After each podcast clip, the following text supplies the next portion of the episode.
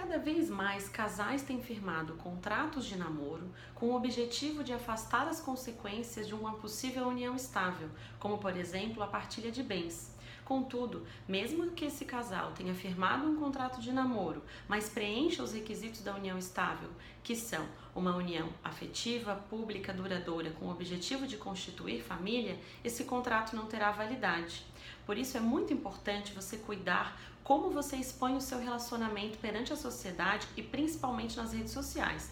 Mas por que isso? Porque hoje tudo serve como prova fotos, viagens, testemunhas, cartas, mensagens trocadas por WhatsApp, e-mails, tudo isso serve para comprovar ou não uma união estável. Por isso, se você tem muito receio em dividir o seu patrimônio, procure sempre um advogado para orientar você qual a melhor forma de tentar resolver essa questão.